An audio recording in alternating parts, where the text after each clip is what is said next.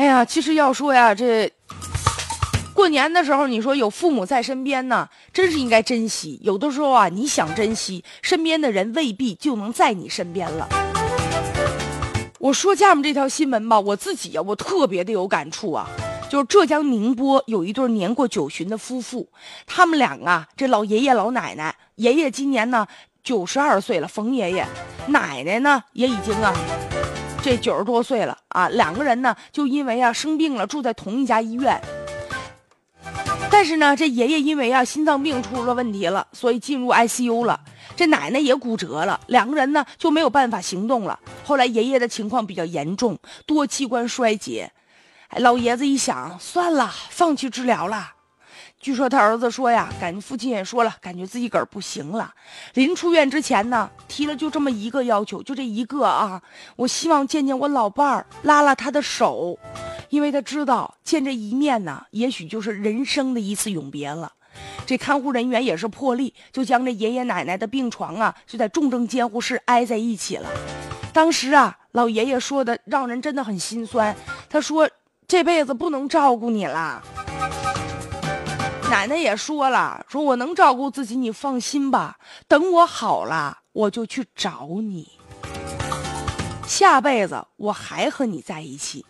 两个九十多岁的老人见面呢，也就十多分钟吧，这手啊就没松开过。后来很不幸，爷爷回家之后啊就去世了。自此啊，天人永隔呀。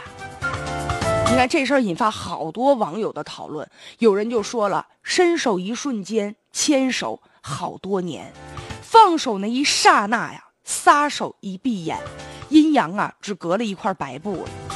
其实留给我们太多太多的思考。就我看到这个新闻之后啊，我真是特别感触。那天我眼泪我都流出来了。